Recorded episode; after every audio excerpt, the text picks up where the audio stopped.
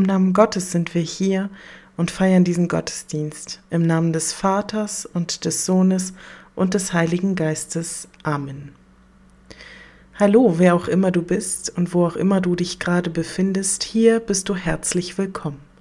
Mein Name ist Elli Brandt, ich bin Pastorin der Kirchengemeinde Edelack in Dithmarschen und du hörst hier unseren Predigt-Podcast. Ich wünsche dir eine gesegnete Andacht. Wir beten. Gott, du hörst unsere leisen Worte und du siehst unsere Herzen, all das, was uns bewegt. Wandle es durch deinen Segen. Amen.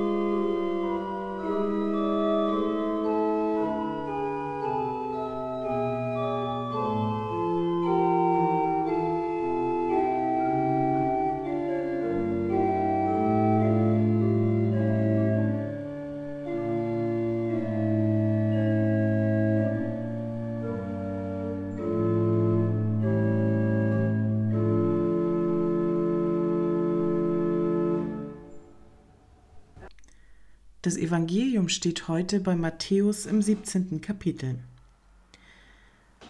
Sechs Tage später nahm Jesus Petrus, Jakobus und dessen Bruder Johannes mit sich und stieg mit ihnen auf einen hohen Berg, wo sie allein waren.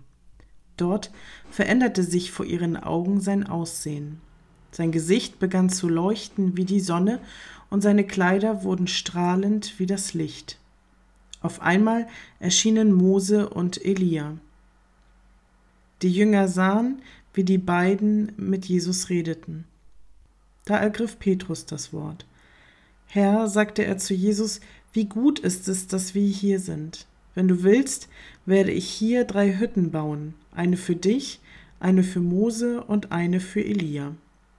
Während er noch redete, kam plötzlich eine leuchtend helle Wolke und warf ihren Schatten auf sie und aus der Wolke sprach eine Stimme. Dies ist mein geliebter Sohn, an ihm habe ich Freude, und auf ihn sollt ihr hören. Die Stimme versetzte die Jünger so sehr in Schrecken, dass sie sich zu Boden warfen, mit dem Gesicht zur Erde. Jesus aber trat zu ihnen, berührte sie und sagte, Steht auf, ihr braucht euch nicht zu fürchten. Und als sie aufblickten, sahen sie niemand mehr außer Jesus. Gott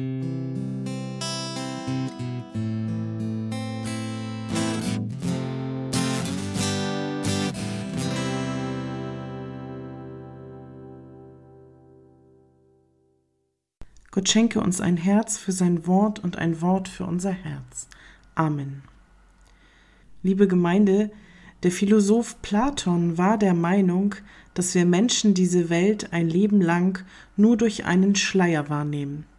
Er stellte sich unser menschliches Dasein so vor, als würden wir in einer dunklen Höhle leben. Von Anfang an sitzen wir mit dem Rücken zum Eingang dieser Höhle, unseren Blick starr nach vorne ausgerichtet auf eine Wand. Wir wissen, dass es noch andere Menschen gibt.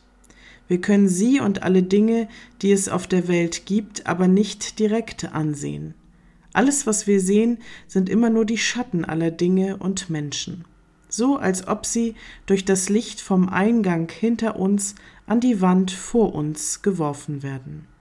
Platon sagt, dadurch, dass wir die Welt von klein auf nur aus dieser Perspektive kennen, glauben wir, dass die Schatten die reale Welt darstellen. Um die echte Welt sehen zu können, müssten wir uns erst umdrehen und uns in Richtung Licht raus aus der Höhle bewegen. Ein weiterer interessanter Gedanke Platons zu diesem Gleichnis ist, der Gedanke, mal angenommen, ein Mensch schafft es raus aus dieser Höhle und erkennt die Wahrheit. Dann bleibt immer noch das Problem, dass ein Mensch alleine nicht genügt, um den anderen in der Höhle klarzumachen, dass sie sich noch im Dunkeln befinden. Für die Menschen in der Höhle ist ihre Welt real, sie kennen es nicht anders. Sehr wahrscheinlich würden sie den einen, der die Wahrheit erkannt haben will, eher für verrückt erklären, als ihm glauben zu können. Die Wahrheit muss laut Platon von jedem Menschen selbst erkannt werden. Alles andere wäre immer nur ein Versuch, sie ihm wiederum in einem Bild bzw. Abbild zu beschreiben. Eigentlich kein dummer Gedanke Platons der zwischen 428 und 348 vor Christus gelebt hat. Ein Blickwinkel auf uns Menschen und diese Welt, der uns heute auch in der Bibel in ähnlicher Weise begegnet. Schon im Alten Testament klingt an, dass die Menschen ein Leben in der Finsternis führen und dass es ein gewisses Licht braucht, das sie daraus herausführen soll. Das Volk, das im Finstern wandelt, sieht ein großes Licht, und über denen, die da wohnen im finsteren Lande, scheint es hell. Irgendwann ist es dann da, dieses lang erwartete Licht. Jesus wird als die Antwort aller Fragen geboren. Er ist es, der das Licht in diese Welt tragen soll, denn er selbst ist dieses Licht, das angekündigt wurde. Und er macht zumindest kein Geheimnis daraus und sagt, ich bin das Licht der Welt. Wer mir nachfolgt, wird nicht wandeln in Finsternis, sondern wird das Licht des Lebens haben. Und was er über diese Welt sagt und was sie seiner Meinung nach im Innersten zusammenhält, kennen wir auch. Das alles, diese Welt und alles, was wir sehen können, ist für ihn nämlich nur ein Teil der ganz großen Wahrheit Gottes. Denn er sagt, das Reich Gottes ist mitten unter uns. Und es gibt Wege, es wahrzunehmen. Wie bei Platons Theorie sagt auch Jesus, es kommt auf den Blickwinkel an. Dieser muss sich verändern, dann können wir es sehen. Beispielsweise gibt er uns den Rat, werdet wie die Kinder, denn ihnen gehört das Reich Gottes. Ein weiterer Grund, wieso ich heute mit dem Höhlengleichnis Platons beginne, ist, dass der Predigttext so gut zu den Menschen passt, die die Höhle verlassen, die Wahrheit mit eigenen Augen sehen und doch nicht so richtig von den anderen ernst genommen werden. Im zweiten Petrusbrief wird sehr schön deutlich, wie sehr sich die Apostel bemühten, die Wahrheit in die Welt zu bringen. Er schreibt, ich werde alles daran setzen, dass ihr euch auch nach meinem Tod jederzeit an diese Dinge erinnern könnt. Denn wir haben uns nicht etwa auf klug ausgedachte Geschichten gestützt, als wir euch ankündigten, dass Jesus Christus, unser Herr, wiederkommen und seine Macht offenbaren wird. Nein, wir haben seine majestätische Größe mit eigenen Augen gesehen. Wir waren nämlich dabei, als er von Gott dem Vater geehrt wurde und in himmlischen Glanz erschien. Wir waren dabei, als die Stimme der höchsten Majestät zu ihm sprach und folgendes verkündete Dies ist mein geliebter Sohn, an ihm habe ich Freude. Wir selbst haben die Stimme gehört, als wir mit ihm auf dem heiligen Berg waren, diese Stimme, die vom Himmel kam. Darüber hinaus haben wir die Botschaft der Propheten, die durch und durch zuverlässig ist. Ihr tut gut daran, euch an sie zu halten, denn sie ist wie eine Lampe, die an einem dunklen Ort scheint. Haltet euch an diese Botschaft, bis der Tag anbricht und das Licht des Morgensterns es in euren Herzen hell werden lässt. Ich erinnere mich an eine Vorlesung, da hat ein Philosophiestudent gesagt, dass die, die für das Neue Testament mitverantwortlich waren, ja sehr wahrscheinlich stark von Platon und seiner Sicht auf diese Welt beeinflusst gewesen sein müssen. Warum sonst gäbe es so viele Parallelen? Für mich schoss damals durch den Kopf, dass Platon und die biblischen Schriften nicht unterschiedlicher sein können. Platons Lösung für das Dilemma dieser Welt lautet nämlich, nur durch unseren Verstand können wir uns der Wahrheit nach und nach annähern. Wir sollen alle unsere Begierden und Gefühle möglichst im Keim ersticken, um nicht abgelenkt zu werden. Wir sollen lieber über die Dinge nachdenken, sie immer wieder hinterfragen und aufs Neue auf ihre Echtheit hin überprüfen. Kurz gesagt, was Platon hier beschreibt, ist ein Leben, in dem wir immer wieder versuchen sollen, uns selbst aus dem Dilemma zu befreien. Er beschreibt einen Selbsterlösungsweg, der den Verstand als einziges Instrument für unseren Geist zulässt. Das Neue Testament und Jesus Christus selbst sagen allerdings das komplette Gegenteil. Christus will, dass wir öfter unser Herz einschalten dass wir unser Gewissen befragen, wenn es um moralische und ethische Fragen geht, und dass wir unserem Gefühl vertrauen. Nachsicht, Mitgefühl und Barmherzigkeit sind gefragt, wenn wir uns bemühen, Gott und unseren Nächsten zu lieben. Und diese Barmherzigkeit, wenn wir sie dann irgendwann mal erlangt haben, diese barmherzige Herzenshaltung, die ist dann der Schlüssel zum Reich Gottes und damit auch zur Wahrheit Gottes und dieser Welt. Außerdem weiß Christus, wie schwer es für uns Menschen ist, uns aus der Finsternis dieser Welt selbst zu befreien. Er weiß, dass wir Hilfe brauchen. Gott weiß, dass wir erlösungsbedürftig sind. Deshalb schickt er den Erlöser. Es ist nicht allein unsere Aufgabe, einen Weg aus der Finsternis zu finden sondern Christus, die Fackel selbst, stürmt die Höhle, in der wir festsitzen, und leuchtet uns den Weg nach draußen. Und sein Licht brennt. Es brennt bis heute. Es brennt, wenn wir die Bibel lesen, wenn wir mit unserem Mitmenschen zusammen in Liebe leben und wenn wir beten.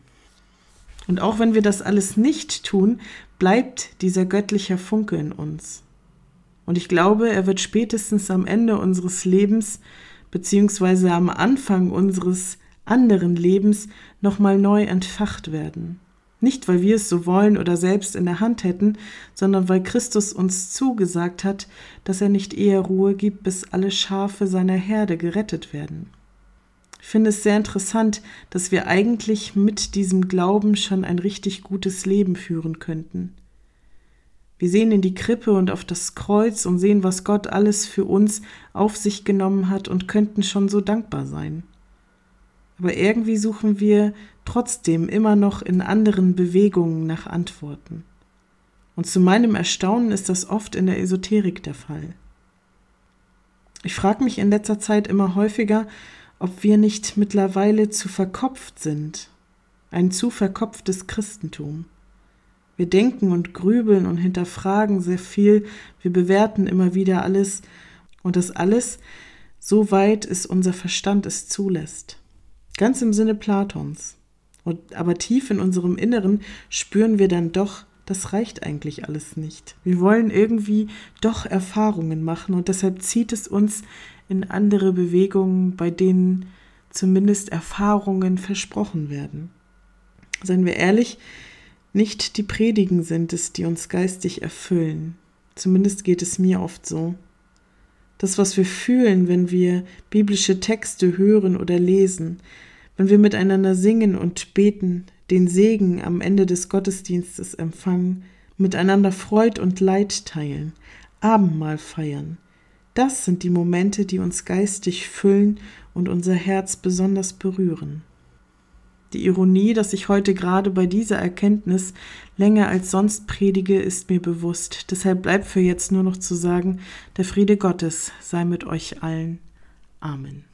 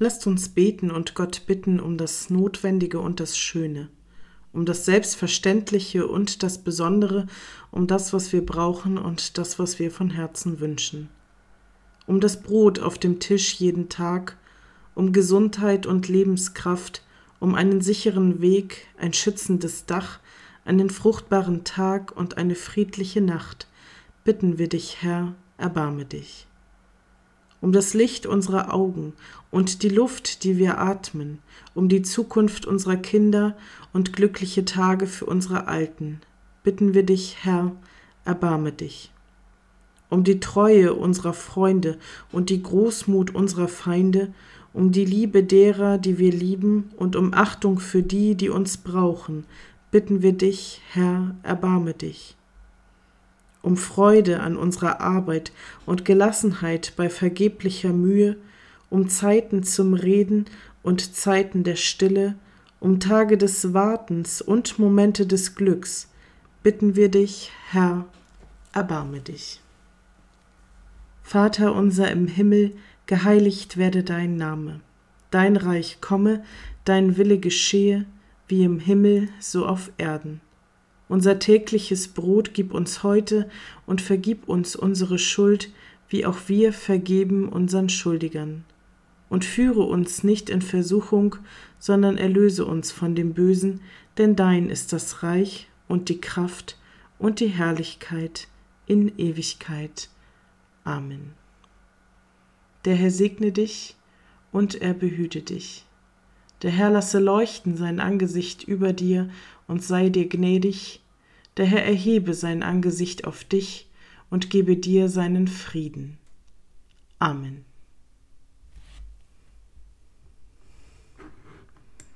Musik